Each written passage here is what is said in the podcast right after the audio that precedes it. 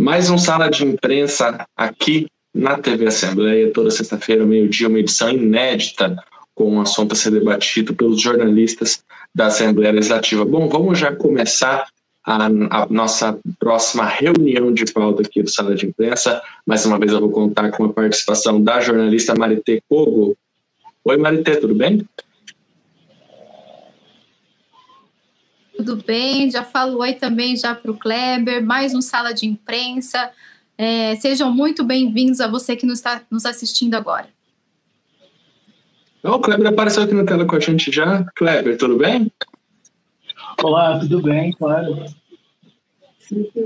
Bom, o nosso tema de hoje aqui da nossa reunião de pauta é um assunto que a gente vê muito falar agora durante a pandemia, que é a respiração. As pessoas, quando acabam morrendo, muitas vezes é praticamente sufocadas, assim a gente pode dizer, com falta de ar. E quando elas saem da, daí dos seus períodos no hospital ou passam pela doença, essa questão respiratória ela ainda permanece por algum tempo. Todo mundo aqui, acho que certamente Marité e Kleber, conhecem alguém que, que passou pela doença ou passaram pessoalmente. Eu passei pela doença, eu tive um, um, um, cansaço, mas foi muito leve, graças a Deus. Mas ainda existem pessoas que precisam passar por períodos aí de preparação. A gente trouxe para nossa reunião de pauta uma profissional, uma fisioterapeuta especialista nesse assunto, que vai agora começar a responder as perguntas dos jornalistas aqui do Sala de Imprensa. É, é, é fisioterapeuta especializada em fisioterapia respiratória Lorena de Barros. Oi, Lorena, tudo bem? Olá, boa tarde, tudo bem? Obrigada pelo convite. Estou à disposição. Bom, muito obrigado mais uma vez por ter aceito o convite aqui da TV Assembleia. É, Lorena, para a gente começar o nosso assunto, uma das coisas é, que a gente mais escutou falar, e que acho que para introduzir a nossa conversa aqui e caso alguém não entenda direito o que, que é, tirar essa dúvida. Intubação. Para quem não sabe o que é, o que, que é o procedimento de intubação numa UTI, no hospital, para quem está passando pelo Covid-19? Então, o procedimento, na verdade, de intubação, ele é o que faz a mediação, né, para a colocação da pessoa em respiração artificial, ventilador e respiração mecânica. Então, é colocado um né? Pelo nariz ou pela, pela garganta, pela boca, e aí vai até a traqueia para poder mandar o oxigênio gerado do ventilador mecânico, do respirador, para o organismo. Não, então, então, quando é que a gente. Eu só queria comentar assim: é todo mundo que vai para a incubação? Não são todas as pessoas que vão. Então, existem protocolos, mas a gente precisa avaliar individualmente o grau da necessidade de colocar a pessoa em uma ventilação mecânica ou não. Quando a gente fala em ventilação mecânica, Lorena, a gente tem a questão que é um procedimento invasivo, tanto é que se utilizam aí vários medicamentos também né, nesse processo, para que a pessoa possa aceitar, digamos assim, né, aquele tubo entrando. Tem algum possível dano que possa ocorrer durante esse procedimento? Então, é, a pessoa, como você falou, precisa estar sedada, né? E aí tem a discussão dos medicamentos sedativos para intubação.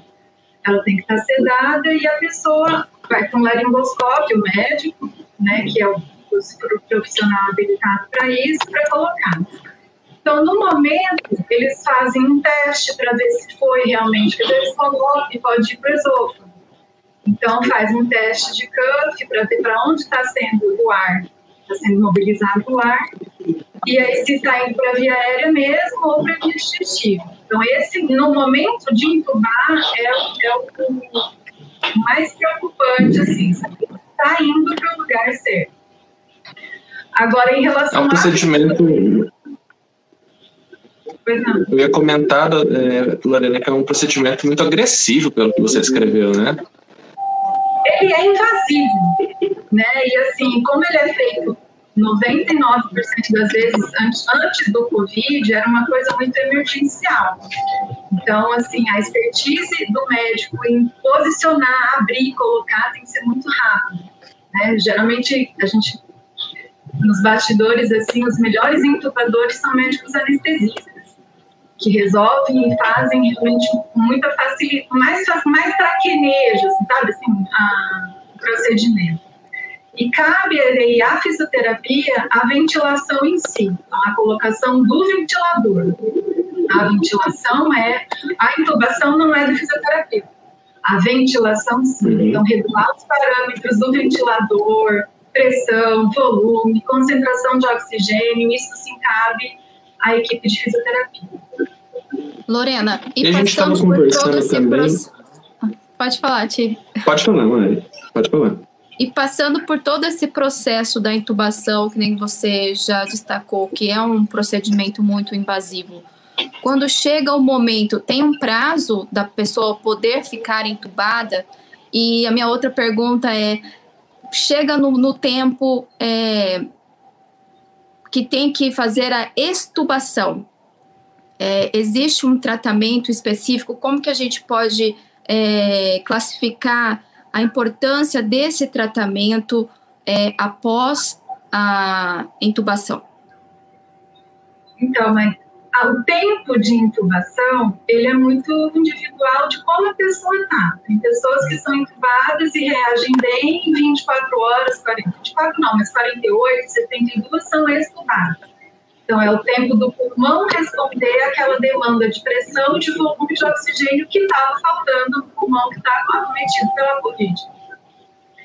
Para a fisioterapia, a extubação é um momento realmente muito crítico e muito importante, porque não é só chegar melhorou, vamos estudar a gente tem que acordar o paciente, então diminuem os sedativos, a pessoa acorda e ela está com o curto na boca, ela está com o ar mandando na marra para ela.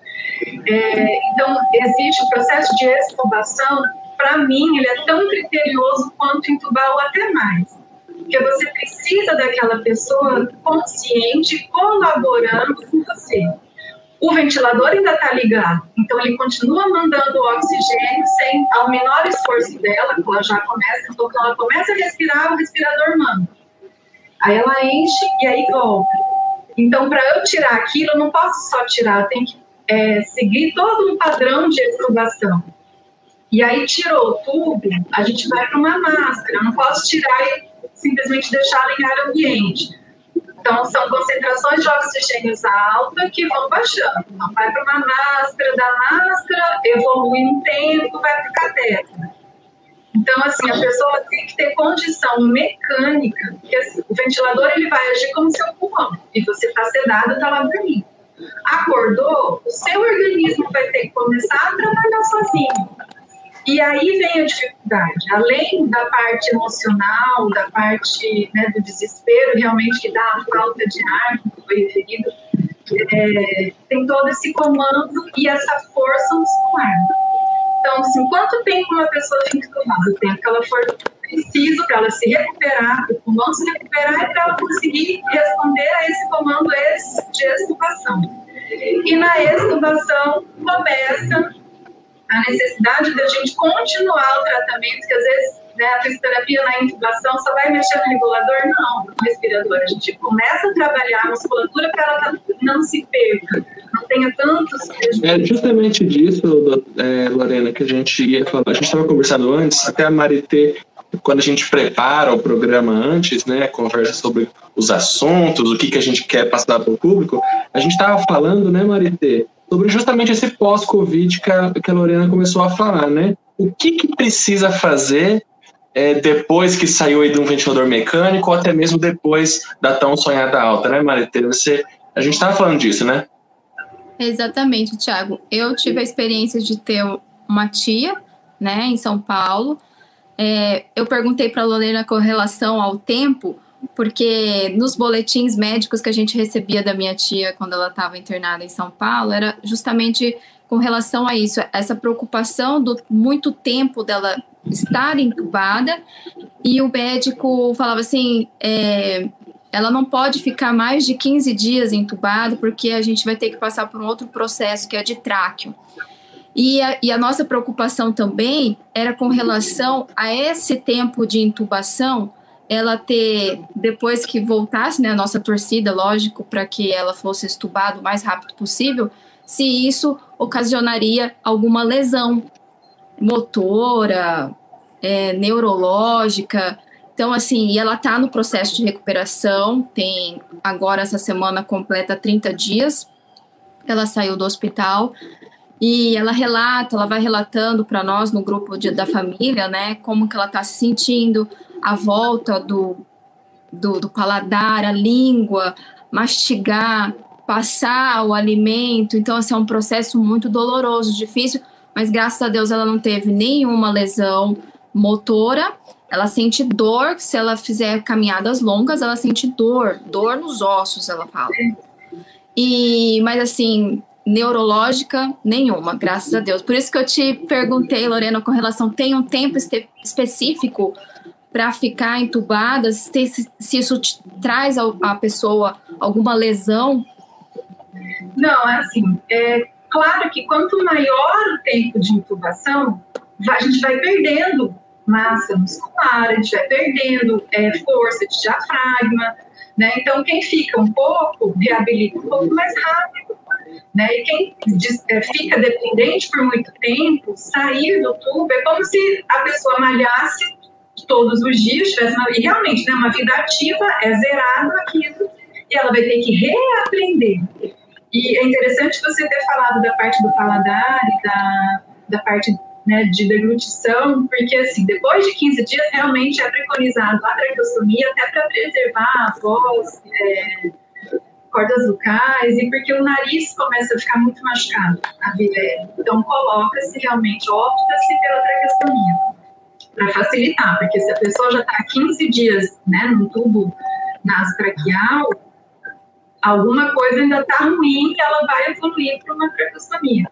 Então, quanto maior o tempo da intubação, realmente maior é a dificuldade na extubação. E, e existe mesmo, como a, o Covid ele é uma doença sistêmica, assim, né, ele acomete, existe uma fraqueza muscular subjacente muito grande, não só da parte respiratória, quanto também da motora porque a pessoa já, o corpo é paralisado para responder respiratório, né? E sem, sem, sem essa expressão a gente não, sobrevive, mas voltar e ter, voltar a mexer o braço, fazer isso daqui é um desgaste muito grande. E aí tem que ser coordenado a respiração com a parte motora.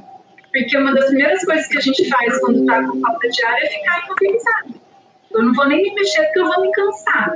E quanto maior a imobilização, mais a dificuldade na reabilitação. Aí, doutor, então, o Kleber também, a gente estava falando antes, acho que o Kleber ia até perguntar isso agora, até passar a bola para ele. O quão importante é, Kleber, não sei se é essa sua pergunta, nos tratamentos do, após, né, das fisioterapias. É, justamente, Lorena, quando a gente fala desses períodos muito prolongados, e um dos pontos que você frisou foi justamente isso, a gente precisa reaprender a respirar. Isso vale tanto para quem está saindo ali da, da, desse processo né, de estar entubado, é, por longo período dentro de uma unidade hospitalar, mas também para a gente que está tentando se prevenir aqui também, né? de certa forma, está todo mundo tendo que aprender a respirar de novo. Quem está internado por conta dos procedimentos que acaba submetido. E nós, justamente por conta do uso da máscara, né? Porque, querendo ou não, isso também está impactando as pessoas. É, é, e tantas pessoas da parte intensiva hospitalar, que ficaram bem ruins, ou as que não, porque aqui que a gente começa a ver agora, as pessoas, ah, eu tive o vírus, mas eu não precisei ir para o hospital, eu não fiquei tão ruim assim. Só que começam a aparecer sequelas tardias. Então, agora tem estudos com sequelas imediatas e sequelas pós-Covid tardias em que você não tem muita reação no momento da, da contaminação, mas depois de dois, três meses tem uma falta de ar súbita. É, e a gente sabe que ele manifesta na parte respiratória e no corpo todo. Então, assim, é, a, a, a, reabilitação parte da gente ter uma melhora na qualidade de vida, no condicionamento físico. O que, que a gente condicionar? A gente colocar outras condições para o nosso organismo. Então, viver na mesma condição não dá. Então, eu, eu perdi muito, eu preciso voltar, eu preciso me recondicionar a isso. E o uso da máscara é, principalmente né, crianças e até adultos, que assim, a, a, gente que fica o dia inteiro, a sensação de sufocamento é presente. Mas é necessário, né? Assim, não interfere tanto no padrão respiratório, muito mais na etiqueta respiratória, que é algo que a gente precisa também pontuar que a, hoje a máscara ela é tratada como uma barreira de prevenção, mas ela também é para eu não ficar doente, mas é também para eu não passar para ninguém se eu, se eu tiver alguma coisa. E isso eu gostaria, com licença, de licença para vocês, não só em relação ao Covid. Claro. Às vezes eu estou com H1N1 ou alguém na minha família e eu estou andando na rua, estou circulando aquele vírus. Né? É, antigamente eram muitas pessoas que tinham problemas de imunodeficiência, alguma coisa que não podiam ficar doentes, usavam as máscaras. Né? Que a gente, ah, eu não vou porque eu não posso me contaminar. Hoje eu não posso me contaminar e eu também não posso contaminar quem está ao meu redor. Então, é um mal que, infelizmente, no momento necessário, por a gente não ter uma, uma assistência imediata, mas que, que tem uma via de educação para a gente não, não contaminar também em outros aspectos. É um bom ponto para a gente se lembrar também, é, Lorena. Eu queria fazer uma outra pergunta agora. É, a pessoa saiu do hospital, ou ela, mesmo assim, mesmo que não precisaram ir para o hospital, mas ficaram com um cansaço muito grande, qualquer atividade, até doméstica, ela dá um cansaço muito forte no corpo, as pessoas que saíram do hospital ainda, né, por tudo isso que você já contou pra gente, né, até levantar o braço depois de um longo tempo aí, que uma, tem uma máquina respirando por você, é uma coisa que cansa muito. O que, que essas pessoas fazem depois? Que, e, e quais são o, o, as terapias, o, o que, não sei se eu estou usando o termo correto, que tipo de tratamento essas pessoas costumam fazer depois? É uma fisioterapia respiratória? É algum exercício um pouco mais específico para essa situação? Existe algum procedimento para COVID, algo específico? Como é que está sendo isso? Então, como tudo é muito novo, né, assim, é, foi tudo construído na base da tentativa e do aprendizado até então. Mas a gente já tem alguns protocolos que não podem ser também colocados como receita de bolo. Ah, vai todo mundo fazer X sessões, vai fazer esse, esse, esse. A gente tem que observar a evolução de cada um né, e a individualidade da, da condição clínica de cada pessoa.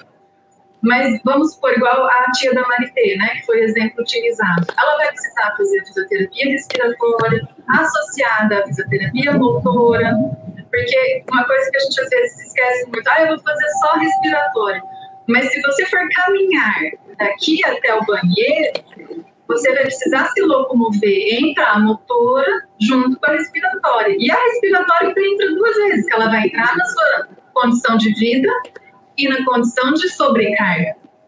Né? Ou eu vou fazer só, vou para academia, eu vou para academia e lá a gente resolve.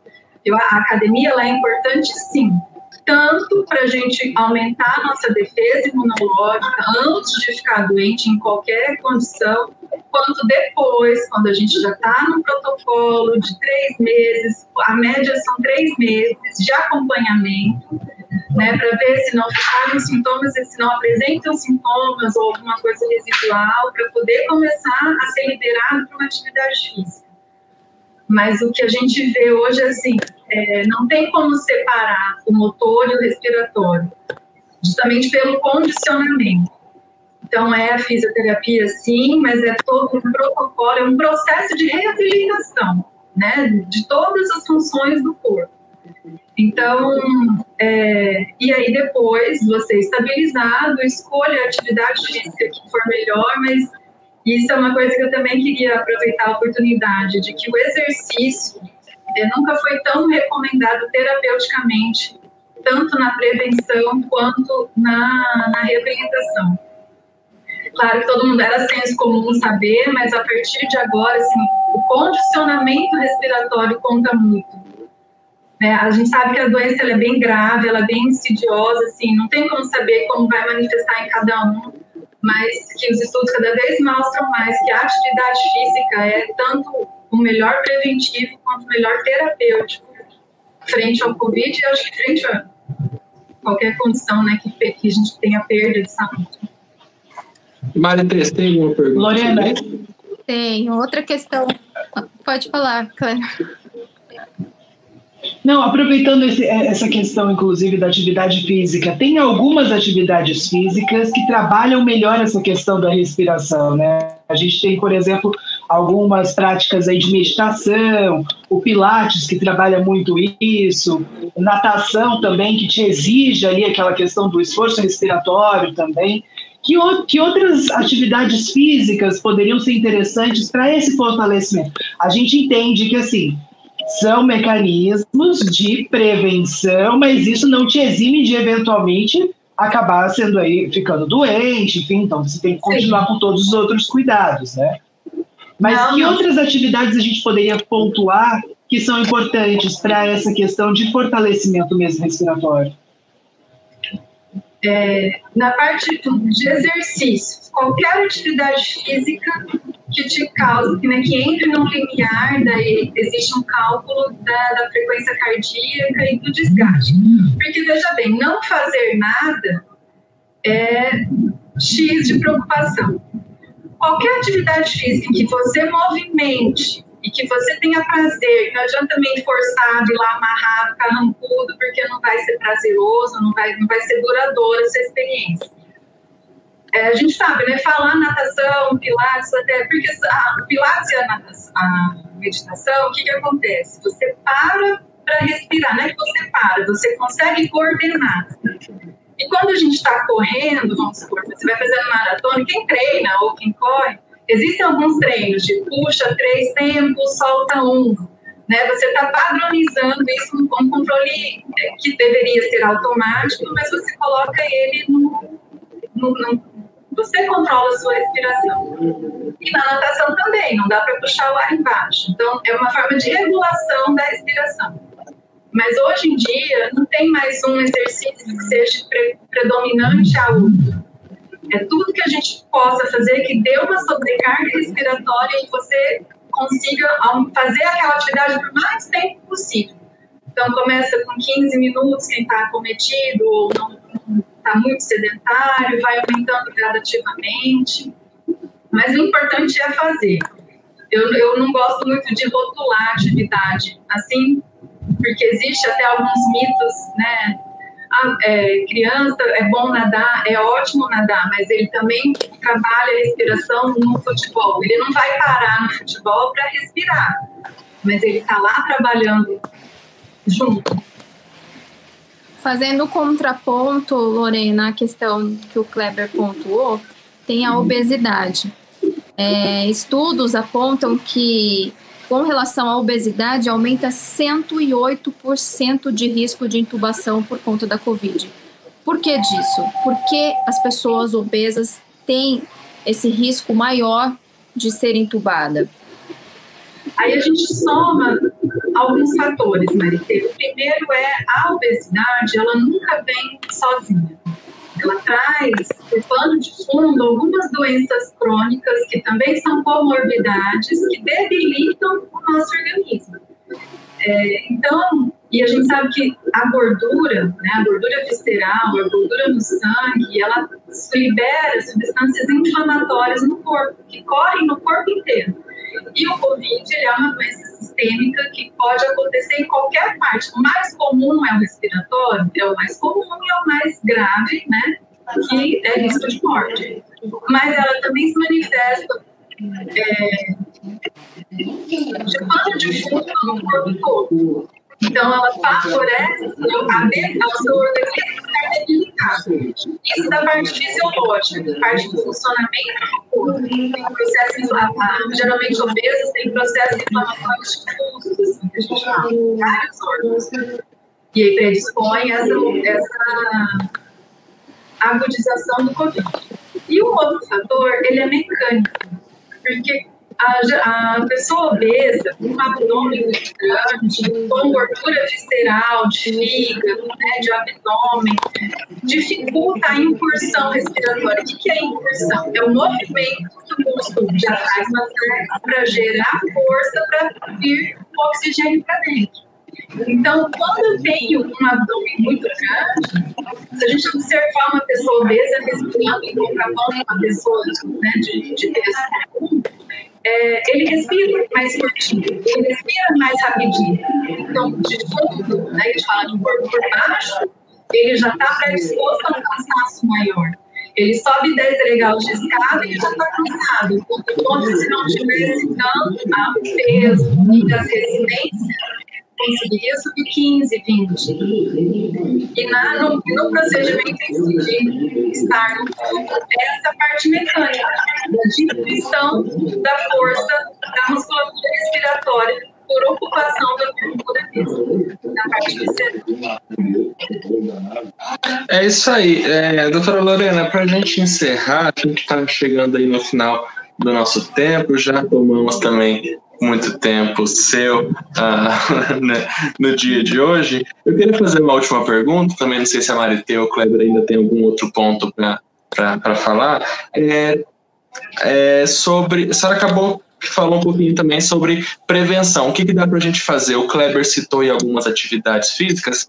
É, a senhora falou que não gostaria de rotular. Mas então quer dizer que dá para fazer coisas, algumas atividades que vão que vão nos reforçar e caso aconteça uma possível contaminação, a gente reage melhor. Claro que é uma coisa a longo prazo também, né? Não é, eu, eu não vou resolver isso de uma hora para outra, mas um bom condicionamento físico ajuda, né? Foi o que eu entendi ou entendi errado? Foi exatamente isso. Porque quando a gente trabalha, a gente tira o nosso organismo da nossa zona de conforto, você oferece um estímulo e ele é fisiológico, ou seja, você está bem, você consegue andar cinco, quatro, você vai cansar? Você vai cansar. Mas o seu corpo está trabalhando e você consegue se recuperar. Se você continuar caminhando, caminhando cinco quadras uma semana, na próxima você já dá dez. Quando chegar na, daqui a um mês, essas cinco primeiras quadras, para você, não vão ser nada. Por quê? O seu corpo já está fortalecido tanto na musculatura respiratória específica, quanto nas grandes, no, nas grandes musculaturas que demandam muito oxigênio. Então, é, isso é importante também a gente falar, não é só respirar o ar para o pulmão, eu tenho que mandar ele para todo o meu corpo, e todo o meu corpo tem que responder. Então, aos poucos, a gente vai trabalhando isso e, e com a atividade física e assim, a gente não dá para fazer 10 sessões. A fisioterapia, a reabilitação respiratória, a terapia respiratória, sim, a pessoa pode ir associando, mas nada impede que a gente vá caminhando duas quadras, que a gente suba de escada, sabe? Sair do, do sedentarismo em si já contribui bastante. É isso aí, então. Você que está acompanhando aqui o Sala de Imprensa na TV Assembleia, a gente conversou com a Lorena de Barros, que é fisioterapeuta respiratória, focada aí é, é, nessa área. Muito tempo de trabalho aqui em Campo Grande, de atuação em, em, vários locais, super especializada. Lorena, muito obrigada pela sua participação aqui no Sala de Imprensa. Eu que agradeço, obrigada e boa sorte para gente nessa caminhada. Obrigada, boa Lorena, pela participação. Mundo. Tchau, tchau. Obrigada. Obrigado, Lorena. E é interessante que quando a gente tem a participação de uma fisioterapeuta, né, a gente vê a importância do trabalho também multiprofissional, né, que querendo ou não, se faz cada vez mais necessário dentro do ambiente hospitalar e também fora dele, né, da gente poder ver também esses outros profissionais que estão na linha de frente e acabam colaborando aí com esse processo, tanto preventivo quanto de reabilitação, né? De quem infelizmente teve que passar aí pelo hospital, mas que agora está tentando reaprender a viver, né? De novo, a respirar, enfim, a conviver. É verdade. Bom, muito obrigado mais uma vez, doutora. A gente segue aqui com o Sala de Imprensa na TV Assembleia. É, eu queria agora, aqui, estou ajeitando meu celular, isso aí. é, falar, o Kleber e Marité, a gente teve aqui na, temos na Assembleia Legislativa uma proposta que ela vem muito de encontro que a gente conversou hoje, que é o que os, o, desse momento pós-Covid, né? O que, que o paciente precisa passar, o que, que ele precisa fazer para poder retomar sua qualidade de vida. É, hoje é dia 14, nós estamos gravando essa entrevista no dia 14 de abril. Ontem, dia 13 de abril, uma terça-feira, durante a sessão plenária, o deputado Renato Câmara, do MDB, ele fez uma indicação ao governo do estado sugerindo a criação de um centro justamente para preparar a pessoa para o seu retorno à qualidade de vida. Vamos ouvir um trecho rapidão aí do deputado falando dessa indicação. Uma pesquisa feita pela Universidade de Brasília mostra de que cada 10 pessoas que tiveram Covid, oito ficaram com algum tipo de sequelas. Eu estou fazendo esse encaminhamento ao secretário de Estado, Geraldo Rezende, para que se possa criar atendimentos de reabilitação regional ou em parceria os municípios para fazer esse tratamento de reabilitação pós-Covid. Porque uma pessoa que é, está sequelada, ela acaba, dependendo da gravidade, ficando até é, inapta ao trabalho ou ficar é, afastada do seu serviço. E isso causa uma, um problema sistemático na, no nosso Estado. Então, diante disso, estou pedindo para o secretário é uma ação, várias pessoas sequeladas é, que precisam de reabilitação estão nos procurando nos nossos escritórios, nossos gabinetes, no nosso gabinete, e é uma, uma, um olhar que precisa ser estruturado para que aconteça essa reabilitação, o Estado estar atento a isso, olhando e, em parceria com os municípios, criar é, um programa de reabilitação estadual, é, regional ou até mesmo em parceria com o município para atender o pós-Covid. Bom, vocês viram aí, então, a indicação do deputado Renato Câmara. Marité, realmente, né, é, recepcionar a pessoa depois de todo esse processo é algo muito importante para ela poder tomar a vida dela de volta, né? Exatamente, Thiago, porque a gente observa que não é só a questão, que nem a gente acabou de entrevistar a fisioterapeuta Lorena, não é só a questão física, né? A gente também tem que se preocupar com a parte emocional também dessa pessoa pós-Covid, né? Porque a gente vem por todo um processo de isolamento social, é, a questão de retomada do trabalho, as crianças na escola, a rotina totalmente bagunçada, essa pessoa que está se recuperando, assim, se recuperando aos poucos, né, do processo é, da doença, também não é fácil. É, então, é uma iniciativa valorosa.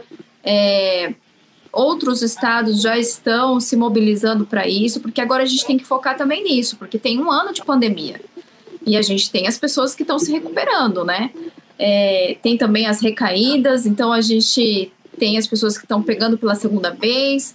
É, então a gente tem que já começar, que nem a, a fisioterapeuta falou, se preparar para esse pós-Covid. E a iniciativa do deputado Renato Câmara é excelente. A gente está aí né, nessa, nessa toada. É. E Kleber, só queria reforçar um detalhe. É, Tiago, só queria reforçar um detalhe. Essa questão de centro para justamente trabalhar essa questão da respiração, enfim, da, da pessoa realmente voltar depois desse processo de internação muito prolongado, já temos um hospital em Mato Grosso do Sul, pelo menos que é referência há algum tempo, de fazer esse trabalho multiprofissional, que é o Hospital São Julião. Ele, inclusive, atende pelo SUS esse tipo de, de paciente, que fica por longos períodos ali dentro de uma UTI, entubado, ou mesmo com traqueostomia, porque essa pessoa vai ter que, de todas as formas, né? A própria Lorena apontou isso. É a questão emocional, é a questão física, você tem que reaprender tudo, né? É, é como se você tivesse que voltar a aprender a respirar, voltar a aprender a andar e, e a interagir também, né? com, com essa nova realidade do, do pós-internação.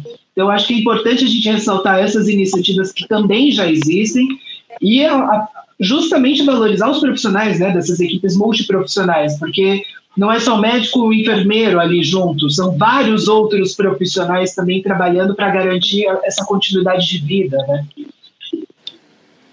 É verdade. A Marité até falou um pouquinho da questão mental. Tem um projeto de lei, Marité, tramitando na Assembleia Legislativa. Até quem quiser ir lá no nosso site, no www.al.ms.gov.br, conferir a íntegra desse projeto. O 218 de 2020, de autoria do deputado Marcelo Filho, ele cria, a proposta dele é criar política estadual de, de atenção à saúde mental de quem está saindo da, da pandemia, de quem foi afetado das mais diversas formas. Também essa questão, do, esse, esse atendimento à saúde, Kleber, ele, esse atendimento multidisciplinar também, né, Kleber, é muito importante. Com certeza, né? Como a gente pontuou aí, é um conjunto, né? E assim, querendo ou não, tudo acaba sendo afetado por essa nova realidade que a gente está vivendo. A gente não pode dizer que é um novo normal, é a realidade que a gente tem hoje. Então, é, como que a gente se adapta a isso, né? E a questão da saúde mental, como nunca, acaba sendo um ponto-chave primordial de ser trabalhado também. E se a gente tem essas oportunidades, através de projetos de lei, políticas públicas né, efetivas de acesso aos profissionais, eu acredito que assim, a gente avança num, num, numa área que é importante também, né? Porque todo mundo precisa é, manter aí o equilíbrio né, dentro de todo esse contexto. E tendo essa oportunidade de profissionais ajudarem nesse processo, acredito que é um ganho muito grande para todos. Você entende dessa fala... maneira também, Marité? Com certeza. E quando a gente fala em saúde mental, é, engloba tudo nesse momento. A gente não está falando só da pessoa que passou por uma perda de um ente querido ou que teve realmente a doença e está difícil de retomar a sua vida, esse novo normal. Tem também a questão financeira, que também isso pega muito é, nesse momento é, para está afetando as famílias e essas pessoas também precisam de apoio, precisam de ajuda. Então, é o que o Kleber falou, engloba muita coisa. É a doença, é a pós-doença, é a perda de familiares, é a questão econômica. Então, é um, um ponto vai puxando o outro, e nesse momento o corpo não aguenta, a mente não aguenta, e a gente precisa de ajuda. É necessário assumir que precisamos de ajuda, sim, né? Para a gente se reerguer e sair, enfim, desse, desse, desse caos todo é, por cima, né? Com a saúde, tentar manter a saúde intacta. É verdade, certamente. Acho que a, a doença está sendo um desafio para todos nós. Bom, chegamos ao final da nossa reunião de pauta aqui do Sala de Imprensa. A gente conversou com a Lorena de Barros, que é fisioterapeuta. A gente acabou que esticou aqui, puxando alguns outros assuntos também. Né, Kleber e Marité, eu gostaria de agradecer a vocês mais uma vez pela companhia aqui no Sala de Imprensa. Muito obrigado, Marité. Eu que agradeço mais uma vez esse nosso bate-papo sempre rende um pouquinho mais, né? Vai além da nossa pauta, mas essa é a nossa intenção mesmo, trazer é, pontos essenciais para que você que está aí nos assistindo saiba mais sobre todos os temas que é discutido aqui no Sala de Imprensa. Obrigado também, Cleber. Eu que agradeço e assim é sempre um debate interessante. A gente teve a oportunidade de ter uma especialista na área de fisioterapia participando também. A gente acaba aprendendo um pouco e podendo compartilhar esse conhecimento. É isso aí, gente. Então, chegamos ao final aí da nossa edição do Sala de Imprensa. É, voltamos com edição inédita na próxima sexta-feira, ao meio-dia, mas durante a nossa programação você confere as nossas reprises e também no nosso canal do YouTube. Basta pesquisar por Assembleia Legislativa de MS. Use máscara, use álcool em gel. Se você puder ficar em casa, fique. Se você não puder, faça uso aí da, da, das ferramentas que a gente tem para se proteger. Até a próxima edição. Tchau.